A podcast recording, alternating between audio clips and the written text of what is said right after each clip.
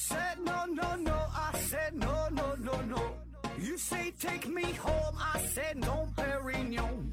You said no, no, no. I said no, no, no, no. No, no, no, no.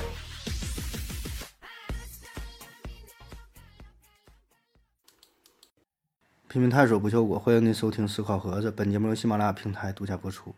这一期呢，还是回答一大堆听友的问题哈。这 first one，对汉姆哥的提问说，可以通过一个人的眼神呐，看出这个人聪不聪明吗？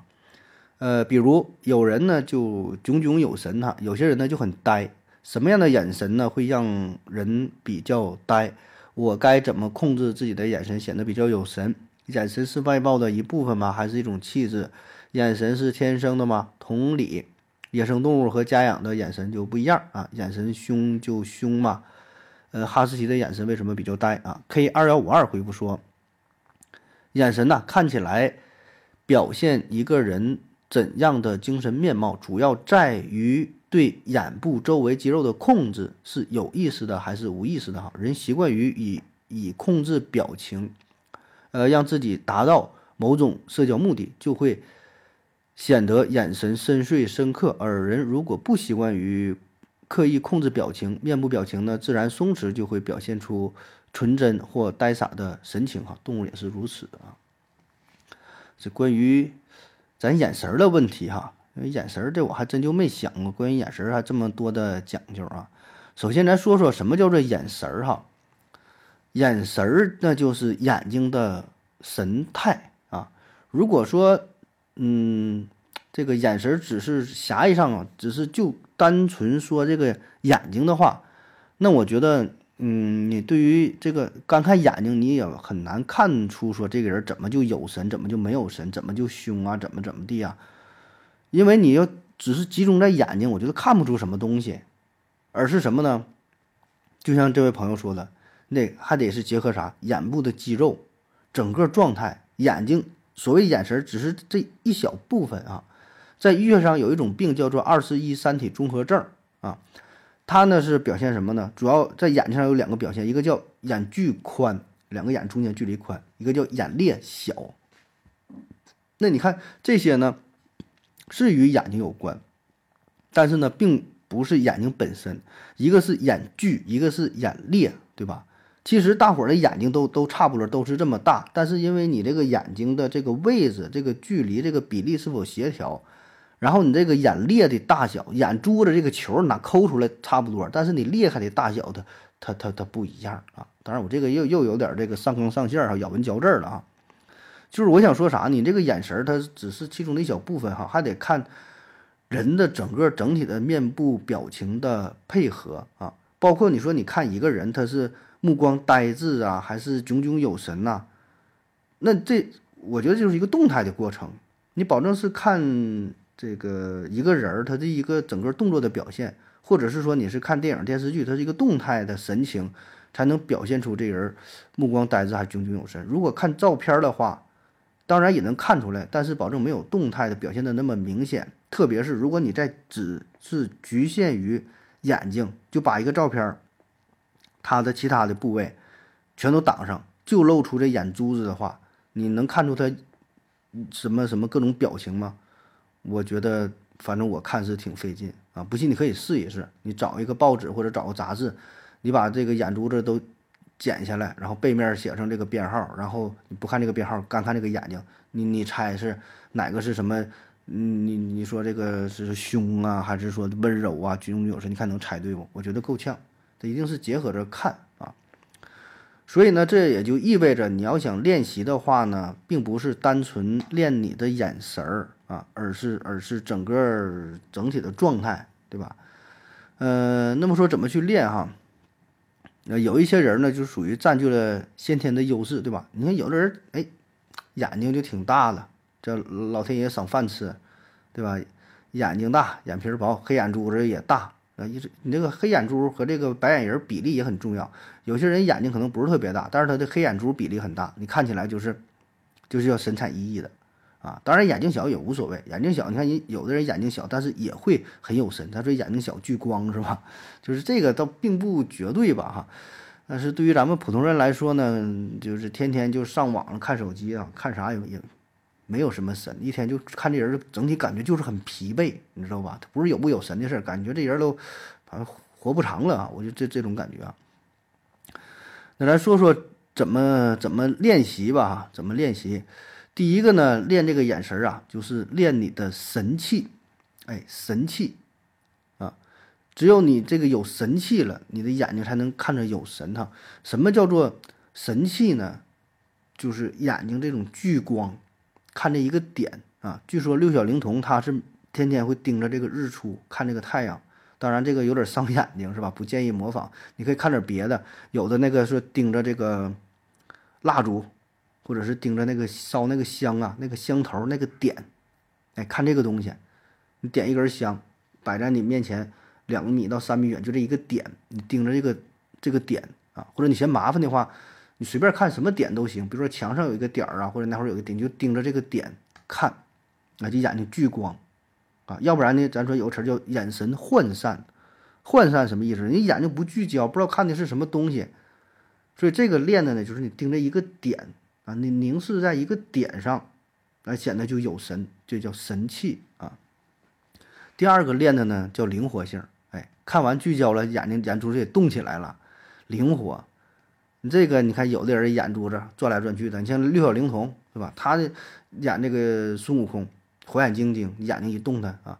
还有一些这个唱戏的、唱京剧的一些演员也是，你看这眼珠子，哎，他就表现出这个人非常机灵，或者是思考问题的时候，呃，眼珠子一转，这也都是练出来的啊。怎么去练？有的说是看这个鱼呀游来游去的。有的说呢是打这个乒乓球，盯着这个球。你看乒乓球运动员的眼神，他他不是眼神好，他这你看着就是很很很灵活。这就是这个眼珠子啊转练出来的。那么这两个练完之后了，就是对着镜子练习自己的表情管理。这就不仅仅是自己的眼睛了，整个协调你的嘴、你的鼻子、你的眉毛，对吧？你的肌肉啊，什么时候放松，什么时候紧张。什么时候该对人严肃点儿啊？甚至说你该凶狠点儿，是吧？什么时候你温柔点儿，在不同的场合，对吧？这都是需要去练习的。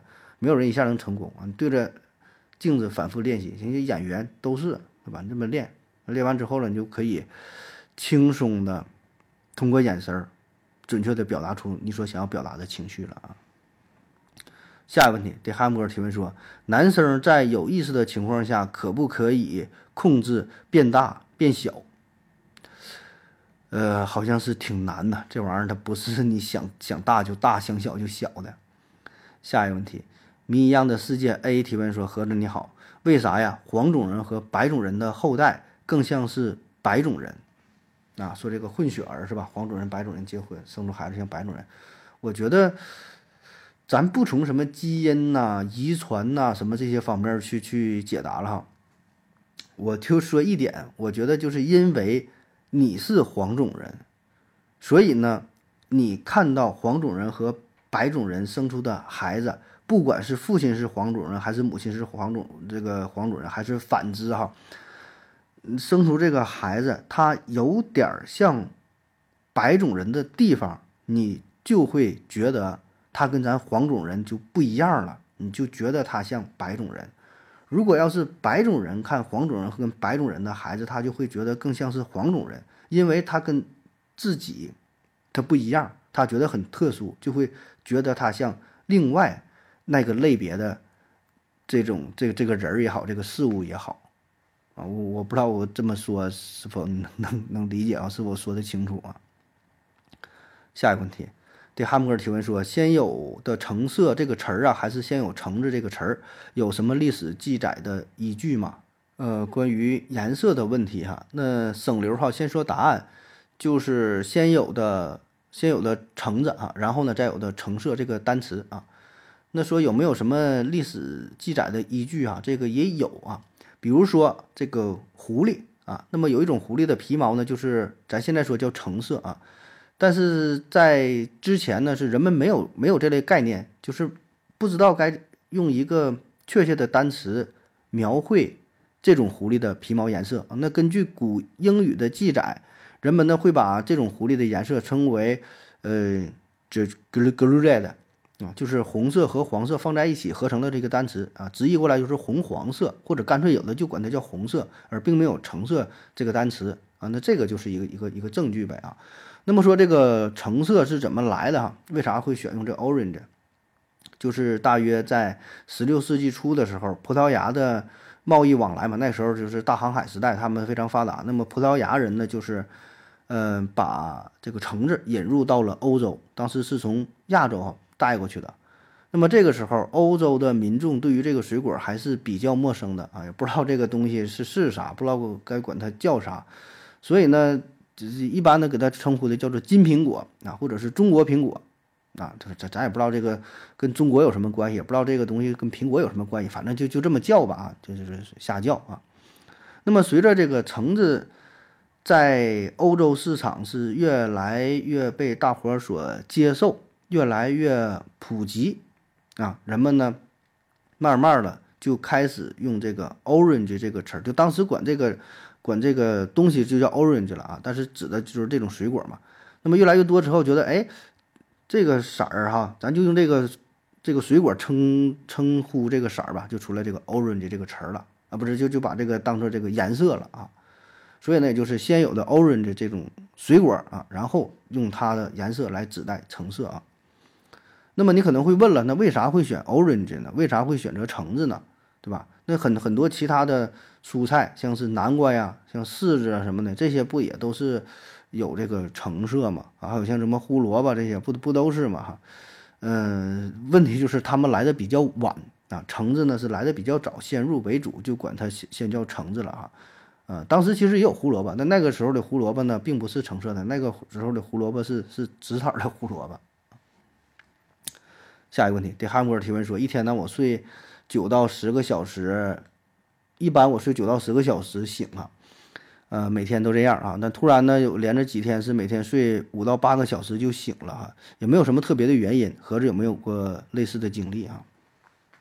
啊，说睡觉一般睡时间长完时间又短了咋地的？有过类似的经历呀，但有过类似的经历，他。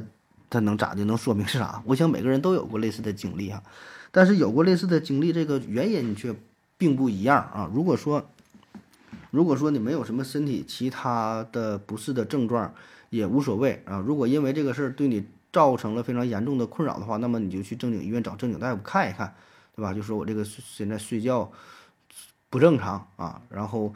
呃，由此带来了，比如说身体非常疲惫呀，没法恢复啥的，那你该看病就就就就看病去啊。因为你关于这个睡眠呐，睡眠质量下降啊，这些事儿原因非常多啊。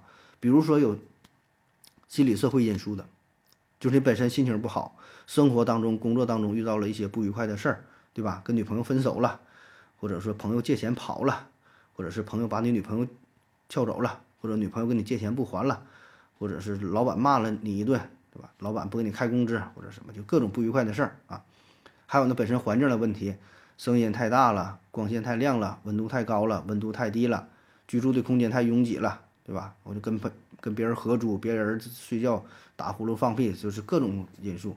还有你本身的这个生理的因素，比如说你吃饭吃太多了，对吧？吃饭吃太少了，饿了，特别疲惫，然后什么性兴奋等等啊。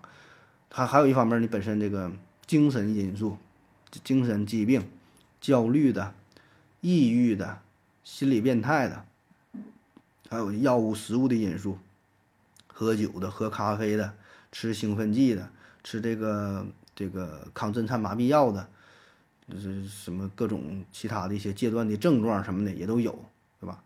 还有呢，就是睡眠节律的改变，嗯，白班夜班倒班了，对吧？你来回折腾，生物钟混乱的，还有本身躯体的疾病，疼啊，对吧？胳膊疼、腿疼、牙疼、脑袋疼、屁股疼，哪疼你你你你也睡不着。还有呢，本身生活行为的因素，就是你你白天睡多了，或者睡觉之前运动多了，抽烟抽多了。还有呢，就是你个人本身体质的特征性的因素啊，你个人紧张啊、焦虑啊、强迫性人格等等，就是就这个因素给你分析，那能给你分析。老了，老老多种了啊，所以说哪个是你呢？咱也不知道啊，所以这你就只能自身找原因，对吧？有病去正经医院找正经的大夫，对吧？让人家给你评判啊。下一个问题，对汉姆尔提问说，什么样的地方（括弧还得是有人居住的）？说这个昼夜温差大，呃，什么样的地方昼夜温差小？好像北方普遍昼夜温差比南方大，为什么？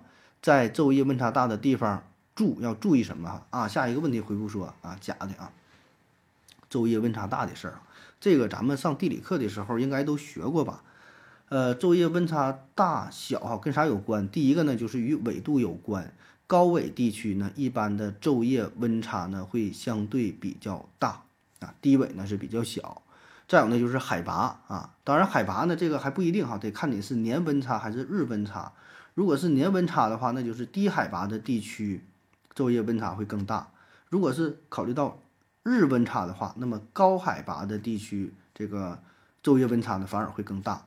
因为这个海拔会影影响到大气的厚薄的这个情况，那么影响到大气的这个保护的作用啊，对吧？就是这个它它这个就是这个海拔的作用，还有呢就是本身地面的因素，就是你那个地下长的是什么东西，你是荒地呀、沙漠呀、森林呐、草原呐、湖泊呀，对吧？一般的像这种沙漠地区、大荒地、大石头、大沙子，这个地方它的昼夜温差就比较大。那跟鼻子容也有关呐。那如果像是森林、草地、赤子啊，像是湖泊，那它的这个昼夜温差相对来说就比较小，因为水啊比较容大，对吧？还有那天气的因素。那么晴天昼夜温差相对比较大，阴天呢它就比较小。还有这个海洋和陆地的位置，内陆地区昼夜温差大，呃，临海的地方昼夜温差就小，对吧？因为海洋它有一个自动调节的作用啊。这就是初中、高中地理的知识啊。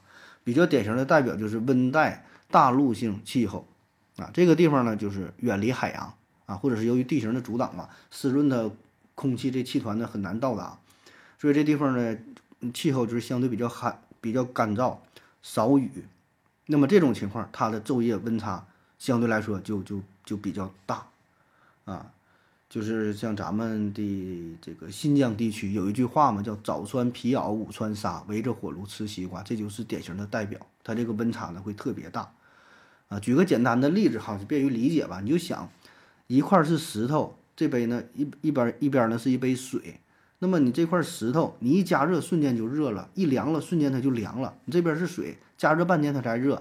你要想着给一杯热水晾凉，也得需要很长的时间。它的这个温度变化就相对比较缓慢。你这边都是石头，你那地方你想都是大沙漠，都是石头块子，湖泊又比较少，又又不下雨，那么这种情况它就更容易变化。再加上本身温度的变化，对吧？就是说考虑到你的环境因素，还有这个日照等等吧，这些因素啊都有关。下一个问题，在啊还说什么在昼夜温差大的地方？呃，注需要注意些什什么注意事项是吧？这有啥注意事项？就是太冷的时候你就多穿点儿，别让自己冷了；太热的时候呢，你就注意这个散热降温啊，别让自己太热了啊。下一个问题，华山哥提问说，孩子已经三岁了哈，经常吃大拇指怎么办？请何总支招，谢谢。呃，医生有你回复说，顺其自然就好了。我家孩子也这样，制止孩子吃手指啊，容易患上过敏体质啊。那小孩吃大拇指啊，吃谁大拇指啊？吃吃自己还吃别人的？这事儿不开玩笑的说哈，嗯，如果真的挺严重的话，就去正经医院找正经大夫。还是那句话，因为看病这事儿原因非常多，处理的方法呢也不一样啊。嗯，这事儿就给你支招的话吧，咱支这个招并不一定，他他他对症啊。你有啥招？比如像这位朋友说的，就是不管，对吧？也行，这也算是一种治疗，对吧？就是叫叫行为忽视，你就就不管他，置之不理。因为啥？有一些小孩吧。他为啥去咬这个手指头？你知道不？他不是这手指头好吃，也不是什么缺什么元素啊，他他他就是想要引起你的注意。他一吃完，你看着他了，你一说他，哎，他就是小孩这种心理，以自我为中心。他逐渐成长之后，才发现自己不是中心。所以你说这个三岁，他这个心智不不成熟，他想要引起父母的注意。你越说他，他就知道啊，我一咬这个，父母就能关注我啊，那我下回还咬，不管是说我还是咋地的啊，他他就注意到我。这就这种也有啊。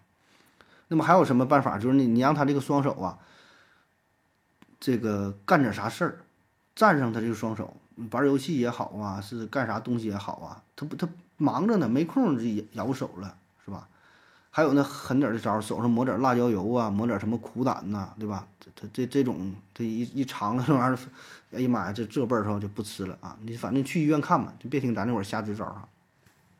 下一个问题，这韩国人提问说，我一个人的时候啊，没有性冷淡啊，但是呢，跟异性发生的时候就有性冷淡，我该怎么办？怎么调整？那你找同性试一试呗，对吧？这这这不好说，你这能试一试。啊，下一个问题回复说，你可以试图调整一下你的异性啊，也行，换换人儿是吧？性冷淡的事儿啊，这这这期咋全都是这个看病的事儿啊？嗯，大方向来说，咱说不开玩笑哈，这也是一种也疾病啊，性冷淡对吧？也是一种疾病，去正经医院找正经大夫哈，因为这个同样还这个原因特别多，你说怎么调整？性冷淡有的是大方向来看哈，有的是这个叫器质性病变。就是本身你这东西有病了，啊，女性比如说有这一些内分泌疾病，卵巢功能低下，卵巢早衰，你也没说男的是女的，我我不知道哈，我只是说举举这个例子，有的是这个神经系统的疾病也有，啊，就是大脑性反射失调这种也有，长肿瘤的、脑部外伤的、阶段性脊髓瘫痪的也有，啊，还有其他任何。导致你这个健康水平下降的疾病，都会影响到你这个这个性性性兴奋状态，都有可能啊。这是器质性病变，还有一些呢是心理社会因素，啊，就是说你本身比如对于性知识的缺乏，对于生殖解剖，对于这个性反应这这些生理啊这些知识啊一无所知，对于性生活呢有错误的观念。很多人就这样，就自己玩的时候行，完一跟别人那就不行，就是他对这个认知呢不正常啊，他就觉得可能这事儿就是挺挺下流的，然后呢就会抑制自己的这种性欲，他不是刻意要抑制啊，就是就是他本能的去去抑制啊。还有呢，像长期的心情不畅、精神抑郁啊、烦恼啊等等这些都有，还有各种不良的回忆、不良的性经历。啊，比如说你自己整的时候挺快乐，但是你曾经跟别人整过的时候，你这个过程非常痛苦、非常疼痛。那么你再次跟别人在一起整的时候，你就会很厌烦，甚至是很恐惧、很抗拒啊。但是你自己整，你就很很快乐，你觉得这事儿挺好。但有别人那就不行，有这种。还有那些，比如说夫妻之间，夫妻之间缺缺乏这个情感的交流啊，或者是双方特别尊重啊，特别就是。感情看着客客气气的，但是实际上呢，并不和谐，或者是互相猜疑的也有，非常讨厌对方、反感对方的也有，所以这些都有可能。你自己很 happy，两个人就不行的也有。还有呢，就比如说担心这个怀孕，对吧？没能采取一个有效的避孕措施，害怕怀孕，你自己整不会怀孕呐，对吧？你跟他整怕怀孕了，哎呀，这咋整啊？不不不敢整，越想越害怕也有。还有说工作很累的。过度疲劳的居居住环境不允许的各种因素都有啊，还有其他一些这个因素呢，像这个酒精中毒的、肥胖的、药物的作用，甚至说长期便秘，这些都会影响到性欲啊。所以你这个你得看是什么情况，然后采取相应的治疗方式，是这个心理的治疗，对吧？你性性认知不足的，学一学习相关的知识，对吧？夫妻之间感情不和谐的，互相交流交流。避孕不到位了，尝尝试用一些避孕的办法，戴套啊、吃药啊、下环啥的，对吧？都行，对吧？然后你本身你有你有疾病的，那你该用激素的用激素，对吧？该长瘤的该切了就就就切了，对吧？一些生活不良习惯呢，该这个戒酒的戒酒，戒烟的戒烟，早睡早起，体育锻炼，我说这些事儿呗，对吧？所以这玩意儿你得去医院看呢，看完咋回事再说去怎么治疗啊。下一个问题。说为什么每年高考啊都会有迟到的和忘带准考证的？呃，他们这么重要的事儿都忘了啊，以及这样的人之后有没有做出事业的或者是成功人士啊？啊，这事儿也挺有意思是吧？每年看新闻，到高考期间六月七八九，总会有人迟到，麻烦警察叔叔骑摩托车送过去的，忘带准考证、忘带身份证的哈，每年都会有。那么说。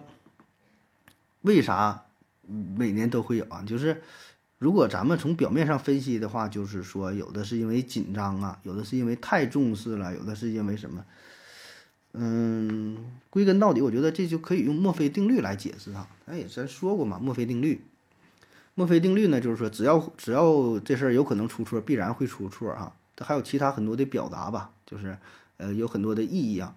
嗯，任何一件事儿都没有表面看起来这么简单啊。比如说你规划好了，你想要开车，想要去哪完成一件任务啊，你预计算的挺好，我三分钟下楼，然后呃找到我的车，然后开车，然后到地方，然后停车，整个这个计划，比如说是一一个小时是吧，都计划好了。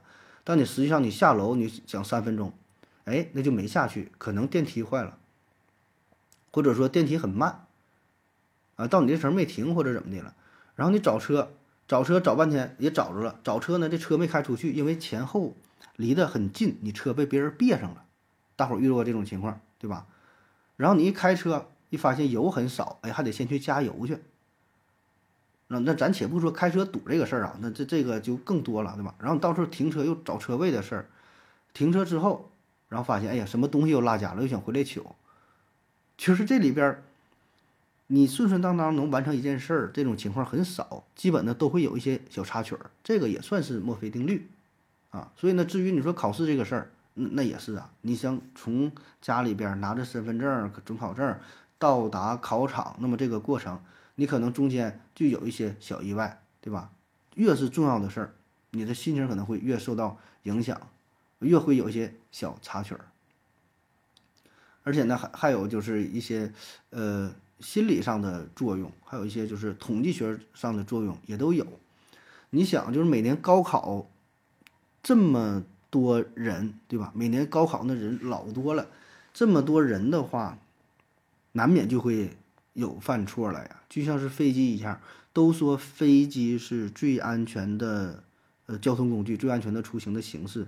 那为啥每年还会有飞机掉下来？因为飞的飞机。太多了，对吧？如果说每年只飞一回的话，那那你连续飞多少年可能都不会掉下来。正是因为太多，你想每天都有多少架航班，所以呢，就玩了就是一个概率呀，对吧？只要这有可能嘛，只要概率足够足足够多的话，犯犯错的概率是百分之零点零零零零零零零零几，那你就算吧，只要人足够多，那它多半它就会就会出现啊。呃，然后说这样的人啊。有没有什么做出事业的成功人士啊？这保证有啊，这保证有啊。我还特意好信查了一下，我说能不能搜到说的，就是，嗯，做成做出什么成功的这这这个干大事的这个人哈。我本来我就是想说，那你按比例来说的话，这里边保证会有人成功，的并不能因为他的粗心大意就否定了他本身的才能，对吧？这都不重要。而且你可以反过来说，因为这个人他不着急。什么事都不往心里去，反而能干大事，处变嗯不惊，对吧？什么喜怒不形于色，这么大的事儿人家不紧张，还能迟到，那说明心态很坦然，那才能干大事呢，对吧？然后呢，我又上网查了查哈，还真就查着一个狠人儿啊，嗯，是高考数学迟到了二十分钟，然后呢，人家考上了清华大学，而且呢，现在很有名哈，高晓松。下一个问题，对汉姆哥提问说。呃，乌梅子酱是用乌梅做的吗？为什么多个子啊？或者是用乌梅子做的吗？啊，说这个乌梅做的酱之后叫做乌梅子酱，多了一个子字儿是吧？这就是一个怎么说呢？就是叫叫顺口这么去叫，因为乌梅也叫做酸梅或者叫做梅子嘛，啊，所以叫的时候可能就是叫顺口了，叫这个乌梅酱，也也有叫做乌梅酱、乌梅子酱或者梅子酱也都有吧？这这咋叫都有啊。下一个问题，呃，以人目前的科技技术可以看到原子和分子吗？如果可以的话，金原子是金色的吗？电子是什么颜色？同一元素的原子核一样重吗？所有电子一样重吗？如果看不见，怎么能知道这个分子是以何种角度组成的啊？啊，关于这个微观世界啊，关于这个原子的问题啊，这个也是百度级别的问题了。这应该咱们上高中的时候应该就学过哈。第一个说能不能看到原子和分子，这个就得说，就是你你怎么理解的这个看到哈？你用用眼睛看，保证是看不到。但是咱们现在不有显微镜嘛？什么电子显微镜啊，什么什么扫描隧道显微镜啊，还有更高级的什么显微镜啊？那这个是是可以可以可以看到的啊，这是可以看到的。呃，然后说这个金原子有颜色嘛哈？那么到了原子这个级别呢，是没有颜色的，都没有颜色。你谈论颜色是没有意义的啊，这是微观世界的事儿。那所谓的颜色呢，是宏观世界的这个物体的物理的性质啊。微观的原子、电子也好，质子、中子，它都没有颜色啊，它它它表现不出来，因为你看东西，你得有这个光反射进入到银眼才能看到哈，那这些东西它都不存在啊。然后说什么同一元素的原子核一样重嘛啊，这个不一定啊，因为有这个同位素啊，就是核电核数相同，但是质质质量是不一样的哈，就这个碳原子有这个碳十二、碳十三、碳十四，就是质子数。质子数都是六，但中指数呢不一样，中指数六七八，啊，所以呢它的相对原子的质量它也是不一样的啊。然后说所有的电子一样重吧，电子是一样重的，电子不仅重量一样，性质也一样，或者可以这样说，世界上咱们现在知道宇宙当中所有的电子都是一样的，就是说组成你身体的这个电子和我身体的这个电子是一样的。啊，当然，这种一样呢是物理学上的一样，并不是哲学上的一样，对吧？哲学上你这俩保证它不能是一样，那怎么能一样？这两个东西，但是人类是无法区分的。你把你这个电子和我这个电子抠出来放一起，扔个箱里混一起，就分不开了。就它俩所有表现出来的东西，都都都都是一样的。就咱们人类认为是一样的，也许上帝他知道这上面他一看这俩就不一样，但人类区分不了啊，是一样的。呃，然后说看不到是怎么猜测分子以何种角度？组成的哈，就说到这个分子结构的问题了。那么这个过程呢，是经历了相当长的研究的过程，才一点点知道的啊。那在过去哈，这非常古老的时候，那确实不知道啊。像早期炼金术士，他们做一些实验，也算不上实验吧，就是研究这些玩意儿嘛。他们并不知道什么元素啊、什么分子这些事儿哈，只不过呢。他们可能管这个叫做什么亲和力呀，或者叫做什么，就是什么跟什么能够结合呀？啊，有了这些初步的一些认知、一些想法啊。那么，直到是十八世纪左右啊，就是到了这个拉瓦锡、到了道尔顿这个时代哈，呃，有了元素的想法、化合物的想法，出现了原子论啊，有有有了这些这些思想，还有这个阿伏加德罗。那么到这个时候才开始算是。呃，进入进入正轨了啊，开始想要了解，从这个从这个分子学的角度哈，这个层面哈，真正的了解物质的结构嗯，当然这个事儿再细说吧，这细说就涉及这这个话题就大了去了哈。你有有兴趣你可以看一看，这网上有很多这方面的文章，这咱之前也讲过啊。嗯，大致呢就是说。一开始呢也是猜测，也并不知道。就像那个凯库勒，他发现发现那个苯环的那个结构嘛，他也不知道它是碳和氢是怎么结合的。完做梦又怎么想啊，又怎么猜呀？其实就是猜，就是说的，哎，这个分子跟它应该是怎么配比呢？对吧？六个六个氢，六个氧，它们是怎么结合呢？里边有什么价键说嘛？就是几价几价的，然后怎么能够配比呢？就是都是猜测，这些都是猜测。到这时候还没出现立体的结构呢，还不知道呢，都是一个平面的。再往后是凯库勒的学生叫范德霍夫，然后使得这个分子结构的认知从二维拓展到了三维，就是说这是一个立体的结构。然后人一想啊，对呀，这是一个立体结合的呀，里边有什么角度的问题啊，正式的、反式的，有这个手性的哈，包括有什么左旋的、右旋的。那么再往后发展呢，就是逐渐的咱有新的技术，用这个晶体、X 线衍射哈等等一些方法进行测定，啊，就像是比较典型的代表是这个 DNA 双螺旋结构啊，就拍摄出了这个这个照片是吧？这是上世纪五六十年代左右吧，其实离现在都是非常近的事儿了啊。那么再往后发展，就可以进行这个观测了啊，利用扫描隧道显微镜。啊，利用什么原子力显微镜啊，利用这些东西吧，然后就可以观测到这些这些结构了啊。下一个问题，对汉姆格尔提问说，有没有哪些知名的很多人玩的游戏的关卡还是关卡呀，或者是 BOSS 是无解的啊？如果无解，为什么还有人玩啊？说游戏是吧，就比较难打的，打不过去的，这个我真心不太知道，因为我玩游戏我玩的非常少啊。应该比绝大多数人都少，不咋不咋玩啊，倒不是不爱玩啊，也挺想玩，但毕竟不还得做节目呢嘛，要不然你说一天咋更新节目啊，是吧？所以呢，也就放弃了游戏，很多年都不玩了，偶尔只能是斗斗地主啊。你说这种关卡游戏吧，我能想到的是我玩过的哈，我玩过的那跟你这个靠点谱的，就是玩过《暗黑破坏神》，然后呢，有一关是第二关吧，是第二关还是第几关了？那个杜瑞尔就那个大虫子，我觉得打的算挺费劲的了。当然这个绝对是排不上号，你说什么无解的这种，然后我就上网查了一下，嗯，最终幻想十五啊，这里边有一个叫叫什么金金金金龟呀。说这东西挺难打啊，它伤害不高，但是呢血很厚，说有五百多万的血，就我不太知道哈，这个攻击力打一下能掉多少血，反正血非常厚，挺难打。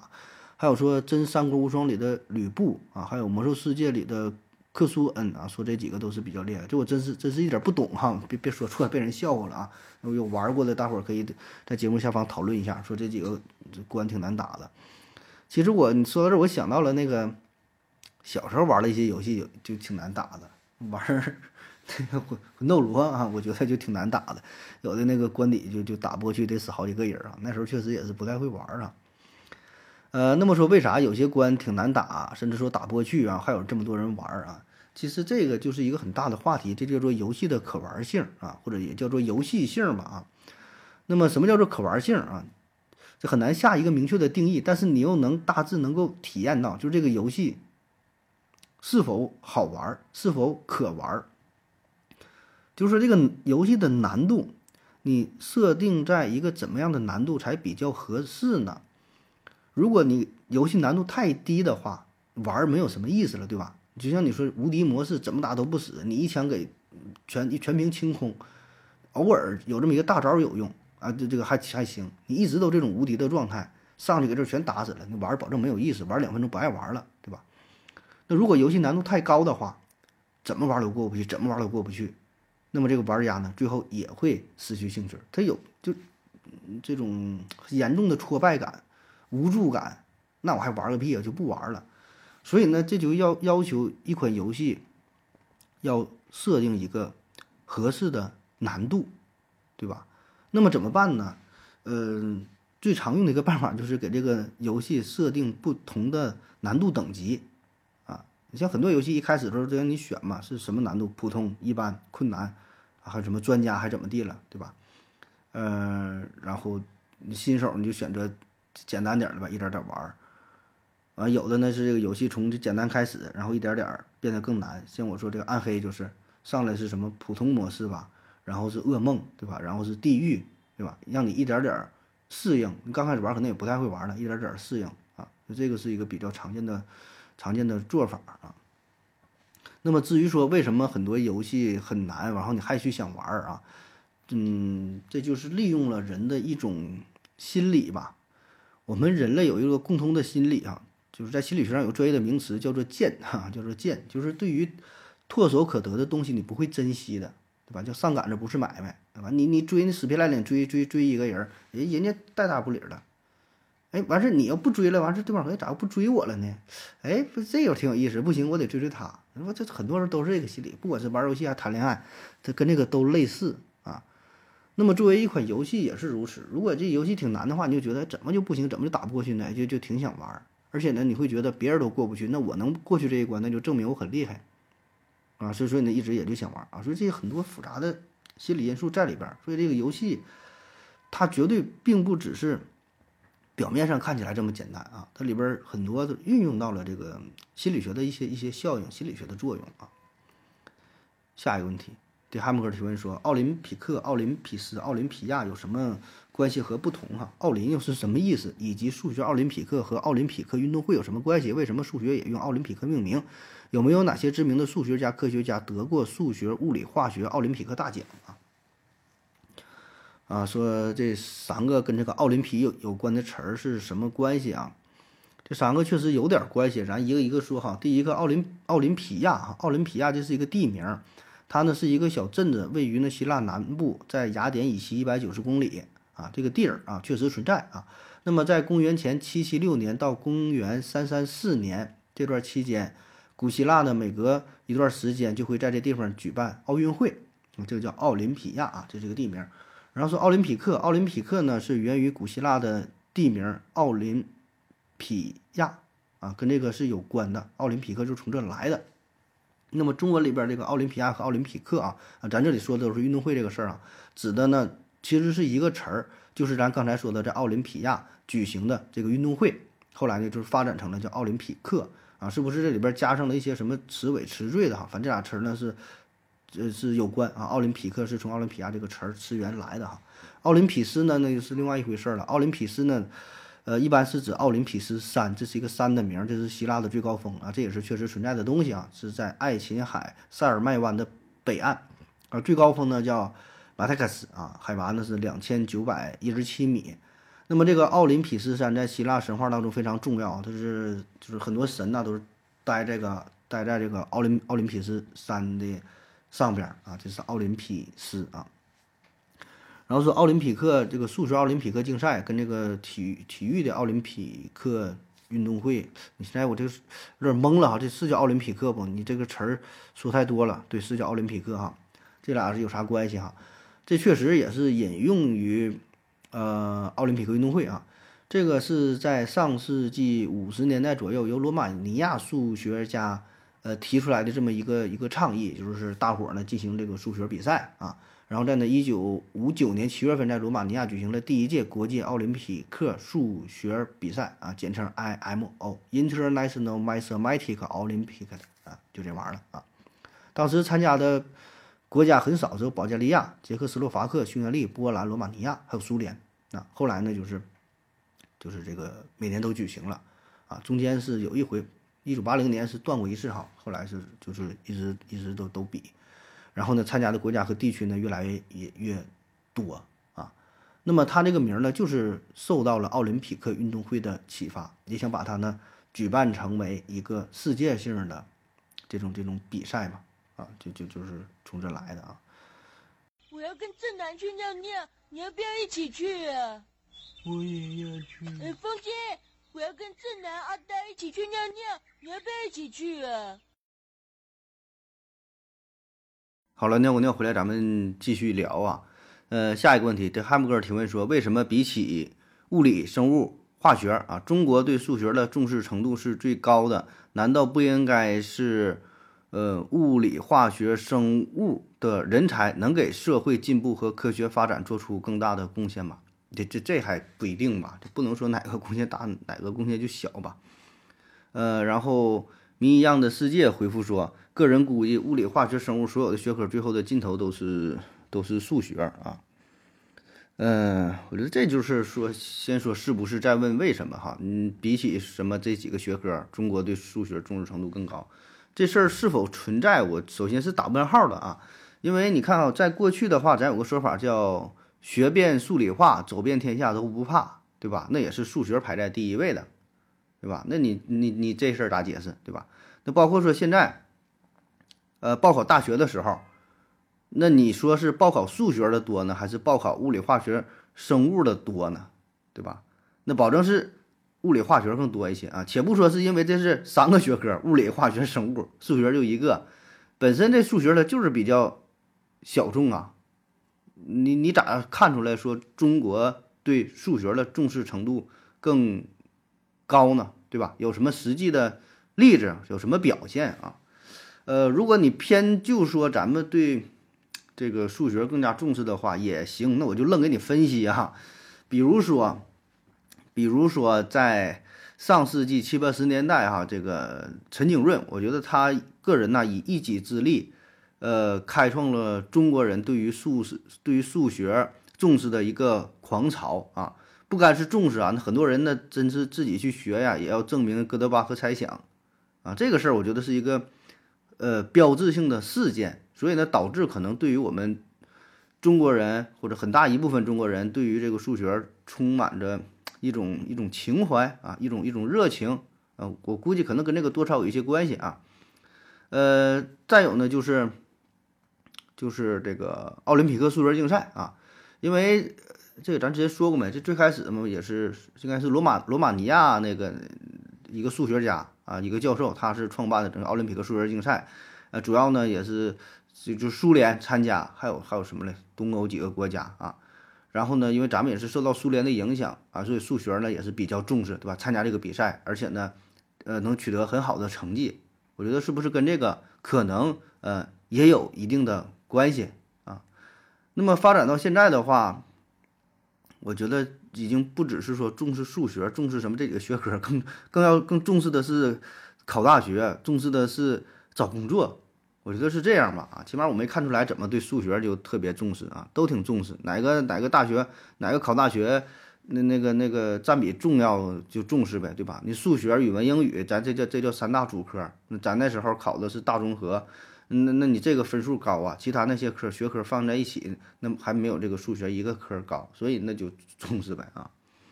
下一个问题，对汉姆哥提问说，有专家建议不要建高楼。因为高楼的使用寿命是一百年，也就是说，为了安全，一百年后要要拆要重建，真的吗？哪个专家说的？呃，然后说高楼寿命是多少年？怎么解决这个问题？下边又补充了，而且中国发展特别快啊，高楼都是最近几十年建的，未来如果拆了，会不会有很多人没地方住？还有当初专家有没有考虑过这个问题啊？我们普通人要不要为了这个在我们死后才出现的问题担心啊？关于盖房子的问题啊，你说这个一百年，这我不知道你是看哪个专家说的哈？可能就是每个专家的说法可能不太一样。我查到的这个关于这问题的解读是这样的，他说我也不知道准不准，我也是从网上瞎看，咱也不是这这方面的专业的研究人员。说这个商品房使用年限吧，它有它有两个概念啊，一个呢叫做设计使用年限，一个叫做土地使用年限。设计使用年限呢一般是五十年，土地使用年限呢是七十年啊，这两个概念是不同的。那么设计使用年限这五十年，并不是说这房子到五十年就得扒了就不能住了啊，而是说就相当于这个汽车保养一样，像不是汽车这个年年检呐，像。就是一个新车，可能头六年你就不用检啊，就这就相当于这个前五十年就是基本呢不会有什么太大的问题啊。但是随着年限的增加，可能就会出现一些毛病，比如说房屋的保温板呐，或者是说的这个防防水什么不好啊，那就需要更换，需要重新处理啊。不是说这五十年之后就不能用了啊。所以呢，你说这个能用一百年这事儿。有没有什么官方的说法呢？反正我是没查到啊，也不知道说的这个，你说这个水泥啊、钢筋混凝土啊是怎么的？是不是一百年它它就不结实了啊？这个并没有确切的资料啊。呃，然后这个土地使用年限七十年呢，这个好解决哈，这个无非就是到时候就是再签一下、再续一下这个这个协议也就完事儿了，你 这地方就继续用呗。就是说这个土地期满之后，呃嗯也也是通过一个检验啊，不是说非得把这个房子就就就就回。回收了啊，就是再签个合同，这土地继续给你用啊。那么说为什么呢？现在说不建议盖高楼啊？呃，有有这么几方面的考量啊。一个呢，就是因为技术的问题啊，就是咱们确实能盖很高的高楼，对吧？盖着好几百层的能盖，但是能盖的意思并不是说你很容易就去盖啊，这里边仍然还是需要非常。高超的技术，你说你盖一个二百层的楼和一个盖个二十层的楼，它的难度保证不一样，对吧？那么你盖的楼越高，意味着需要需要更多资金的投入，需要这个成本也是增加。什么意思呢？比如说你盖一个二百层的楼，二嗯，你先说，比比如说你盖一个二十层的楼吧，比如说你盖一个二十层的楼需要一万块钱啊，咱就举例子。那么你盖二百层的楼，它需要的就不是十万块钱。不是乘十倍的，需要这个钱，那可能是乘二十倍的，乘三十倍的，对吧？越高的话，这个投入会越多。那么有没有必要？咱说现在去盖这么高的楼？你像现在说最高的楼，哈利法塔八百多米，对吧？世界这是最高楼。那咱们呢是，呃，什么台北幺零幺，还有上海啊，还有什么哪来着？有有几个有几个香港啥有几个高的楼啊？就是说，最开始盖这些高楼大厦，可能它有这种实际的意义，特别像香港，对吧？这地方寸土寸金，只能是纵向发展，往空间去发展。那咱们发展到后来，就是很多城市，它是为了建造所谓的地标性的建筑，为了高而高，为了破这个记录。那你这个没有什么实际的用途，那你盖它干啥？反而会花更多的钱，你这不就是烧咱们纳税人的钱吗？你把这个钱用在更需要的地方，难道不好吗？对吧？那么再有呢，就是比如说，从这个城市规划考量，你像一些老城区，你可能你你盖这些建筑就不是特别合适，对吧？像这个北京啊，像像西安，像像南京，像等等的一些比较有底蕴的城市，你说你盖这些楼，你再盖的这么高，可能跟这个城市也是格格不入啊，或者说你这个新老新老城区分开还是怎么地啊？就是有一个城市规划的问题。再有呢，就是像这个消防的问题、安全的问题，你楼整太高了，那玩意儿救火车真着火了，救火车也救不了啊。所以就很多现实的问题，就是我们是否有必要真的去盖这多楼？是否真的咱就是平房就住不下了，对吧？十楼八楼的就住不下了啊。就是说你为什么盖？你把这个点给想清楚啊。然后说我们普通人要不要为了呃这个在我们死后才出现的问题担心啊？这个普通人，我不知道你指的什么叫普通人啊？就是，嗯，如果要是说，就像咱们这种啊，就是，呃，社会最底层的了，你愿意担心就担心，不担心就不担心呗啊。但往往咱们这种人好像都会关心这些国家大事，是吧？关心这个乌克兰，呃，乌克兰俄罗斯的战争啊，什么什么贸易战之类的啊。嗯，其实跟咱们关系倒并不大哈，但是应不应该担心？我觉得也是应该考虑一下吧啊，就是。现在这叫啥？可持续发展，不是说以前那种叫什么先污染后治理，对吧？这咱都是经历过呀。呃，当时这个工业革命，像欧洲，像那个德国，是叫德国？哎，是德国吧？哪来着？有一个钢铁城，也是嘛。啊，鲁尔，对，鲁尔，先先也是先污染后治理。然后咱沈阳还有就很多东北重工业城市，都是因此付出了非常惨痛的代价。对吧？一心就想着发展，啊，是为了这个经济利益啊。那么现在的思思路是啥？绿水青山就是金山银山，对吧？你不能说的，你你还啥也不管了，就就就要发展，所以必须得考虑环境的问题，对吧？可持续发展的问题啊。所以这个事儿，你说普通人要不要担心？那就看你怎么定义这叫这叫普通人了啊。就是说这个事儿是谁来担心？啊，是国家领导层面啊，还是咱普通人呢，还是怎么地啊？反正觉得这个事儿是需要担心的啊。至于你愿愿不愿意担心，你愿意担心担心，不担心拉倒呗。下一个问题，M 勾北培还是北北贝呀？这提问说，公交车坐公交车时，一个人下车空出了座位，呃，然后有的人呢会暂时不坐，会让这个座位啊凉一下啊。它这个凉呢是这个打引号的啊，那意思就空一会儿啊。请问？这是心理作用还是有实际意义？呃，如果有，请问是什么？啊，说这有空座，然后呢，也没有很多人抢的情况下，不会马上坐是吧？等一会儿。你说这种，我觉得最主要的就是心理层面的因素，就是我不想占别人便宜，因为什么呢？你这个座位之前有一个人坐了，那就感觉说这个座位是归属于他，他是这个座位的主人啊。但实际上并不是，对吧？实际上这个座位就是公交车、地铁上的座，这是这个公共资源。但问题是被别人坐过，你在心理上就会这么去觉得。那么当这个人下车之后，你马上去坐的话，就觉得我是坐在了别人的位置上，我会欠人情，我会占人家便宜，我会不好意思啊。那么所谓这个量的过程，量的过程就是这人下车过了一会儿，过了一两分钟，呃，OK。就感觉现在这个坐着，这个这这个座位是一个无主之地，是吧？它没有主人了。好了，这个现在是一个公共的资源，对吧？跟那人没有关系了。然后我再去做，我就不欠人家人情。这是我能想到的，不不知道是否有有有这种心理存在哈。剩下的是不是有人就是出于什么卫生啊、什么洁癖呀，是不晾一会儿啊，让让上面干净干净还咋地呀？就不知道了。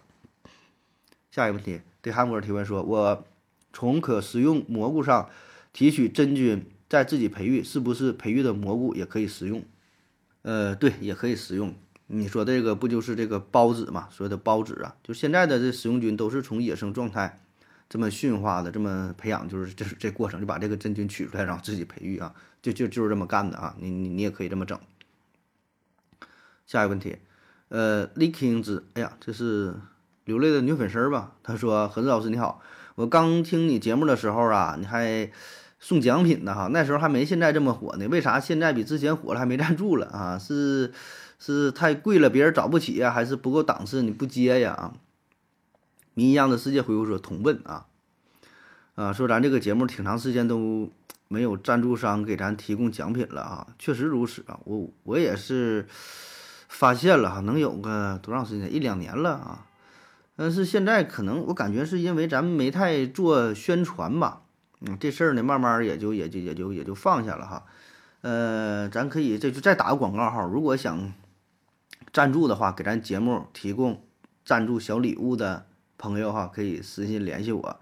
嗯，这玩意儿也没有多钱，对吧？就看你，比如说你是卖袜子的，你是卖帽子的，干啥，对吧？一期提供三五件儿，呃，这个小礼品也没有多少钱儿啊。然后呢，咱给你呢，就相当于在节目当中呢做个宣传，毕竟咱这影响力也是在这摆着的啊。这个有兴趣的朋友可以联系联系啊，这把这个宣传效果，我觉得还是挺大的啊。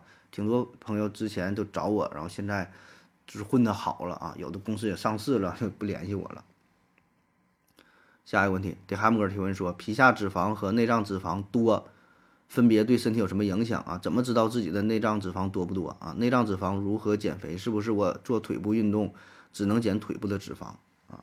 关于减肥哈脂肪的问题啊，呃，皮下脂肪、内脏脂肪啊，分别对身体有什么影响啊？分别有有什么影响？首先的话，你你对你体型就有影响呗。那你这内脏脂肪。厚的话呢，这些群体呢，就是身体啊是以这个苹果型为主，就是上半身的脂肪比较多。那么皮下脂肪比较厚的群体呢，一般呢是梨形身体为主啊，就是下半身脂肪比较多啊。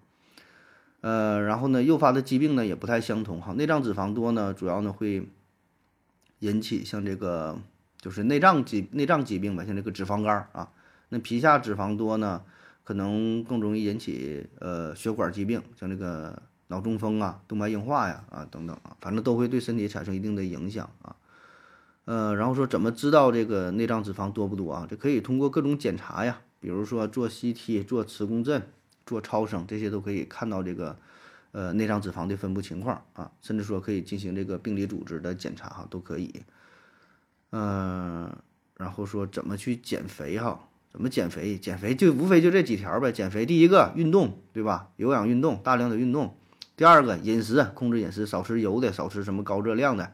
第三个就是吃药啊，有药物减肥。第四第四个手术，手术抽脂，对吧？就这几招啊。然后说做腿部运动，只做腿部运动啊。我做腿部运动，是不是只能减腿部的脂肪？那就看你。就是怎么控制这个腿部运动了？就别的地方是不是一点都不动？就相当于给这人绑上了，就腿动啊？那你要真要能做到这一点，别的地方一点不受影响的话，那就只能是就干减腿部脂肪呗啊！但你前提是你胳膊腿儿、身上、肚子哪哪都别跟着使劲啊，你得能做到这一点才行。下一个问题，说我在图书馆借书看，作者可以拿多少版权费？呃，是根据借的次数拿版权费吗？如果我是作者，我可以拒绝买我书的人借书给别人看吗？如果书被放在图书馆，作者知情吗？这都啥问题？第一个说，我这图书馆借书啊，作者可以拿到多少版权费？哈，你借不借书，跟人家作者拿多少版权费没有任何关系啊，因为作者拿到的这个版权费。是图书馆购买这个图书的时候，这个这个钱，人家图书馆，他这个书也不是白来的，他是买的。比如说这书五十块钱那，就已经把这五十块钱，就是按比例的啊，这个版权费交到了这个作者的手中，对吧？至于这图书馆你怎么去运营，你是怎么借，你给这书放一百年，一回没借出去，还是说你你这个书非常火，对吧？你借一个月，可能这个就收回来五十块钱，那你跟人作者没有任何关系，你相当于买来这个商品，你拿这个商品再次去。再次去进行这个经济活动，对吧？再去再次去赚钱啊，跟作者跟人作者有啥关系啊？然后说跟什么借的次数、什么版权费，这怎么没有任何关系啊？啊，如果我是作者，可以拒绝买我书的人借给别人看吗？我觉得不可以呀，因为你你这书已经卖出去了，因为你这个就是一个交易呀，你这个书。你既然是把它当做一个商品的话，那默认的就是谁都可以去买，对吧？除非你提前声明一下，还是说用什么形式，我就是你把这事儿提前说，你不能说因为我书卖出去了，然后你还说谁不能买。我觉得从交易的最最基本的这个这个道义上，这个准则上有点说不通啊。但我不知道有没有这方面相关的规定啊？我觉得是没有啊。然后说，如果书放在图书馆，作者知情吗？我觉得有的知情，有的不知情吧。绝大多数应该不知情，因为你这个书，比如说你的书一印印了五百万册，那么至于这些书卖到哪了，你是作者的话，你还会去调查吗？或者买书的人会告诉作者吗？我是图书馆的，我买你书了。没看太懂啊，你这个有什么意义啊？下一个问题，当我们舔一些金属物质，比如说餐具或者是喝矿泉水的时候，会尝到金属的味道，咸味儿或者是甜味儿啊。这味道怎么来的？是错觉吗？人口腔没有金属味细胞，为什么会会尝出金属味儿？那你要按按你这说的话，那咱们口腔内也没有草莓味儿的细胞，你咋能吃出草草莓味儿？也没有巧克力味儿的细胞，你咋能吃出巧克力味儿？也也没有也没有臭味儿细胞，你咋能吃出臭味儿？对吧？那这这细胞那什么味蕾啊？不就是酸甜苦咸嘛，是吧？完说辣又是个痛觉啥的嘛，是吧？这个金属本身是没有味道的哈，这个已经有过专门的研究了啊。吉林吉林的这个什么玩意儿这写了一个文章哈，他研究的是这个铁制品啊。简单的说一下吧，大致的情况呢就是，皮肤接触到铁之后，铁呢是被氧化形成少量的亚铁离子，并且呢是快速的氧化成为三价铁，而皮肤上的过氧化脂类啊被还原，得到挥发性的含有羟基的化合物啊，是它呢产生的味道啊。这里边贡献比较大的是一锌烯三铜。那么这个分子呢，就有典型的霉味儿的，就所谓的咱们说的这个金属的味道啊，就是这个东西产生的。就是这个东西你接触之后啊，是它的味道，实际上跟这个金属呢本身并没有什么关系。但是因为绝大多数金属就是，就只要它有这个氧化，可能都会就有这个过程啊，所以呢，就你会有这种感觉啊。那么也有一些研究呢怀疑呢是这叫磷啊磷，它的味道，这个磷是月字旁那个磷啊，就是说它也能。产生一种刺激吧，然后你让你跟这个金属的味道是联系在一起，啊，嗯，下一个问题吧。这哈默尔提问说，为什么现在的报警不能采用视频通话的方式啊？技术不行吗？呃，有时候可能说不清楚。如果视频通话连线员是不是可以更好的帮忙？啊，说为什么不用视频通话报警？视频通话报警的话呢，我不知道你指的是哪种报警啊？就你被人绑架了吗？还是说什么情况？视频这种报警，我觉得不太方便呐。你视频报警哈，你开不开这个语音的外放？因为你看咱们打电话的时候，一般是不开外放，直接就说呀，把这个电话贴自己脸上，对吧？对着说。你要开视频的话呢，咱通常都会开外放。你开外放的话，你再贴脸上，这样去说的话呢，那那那你警察那边也看不到，只能看到你的大耳朵啊，他贴的特别近也看不清。如果你离远点呢，为了视频看清楚，就得开外放。开外放的话呢，就有声音呢，那你声音的话，你报警是不是你就泄露了，被人发现了？所以我觉得这个挺不方便的。第二呢，就是说从这个硬件水平上来看。你视频的话，那保证得是你是走流量啊，走 WiFi 呀，是吧？信号不好啥的，是不是有影响？再加上就是接警的这边，就公安局派出所这边，他是不是有相应的这个设备的需求，对吧？就整个这个硬件，这个网络是否能够跟得上呢？啊，说现在什么五 G 如何如何，但你你你真就觉得这个速度就特别快吗？可以特别流畅吗？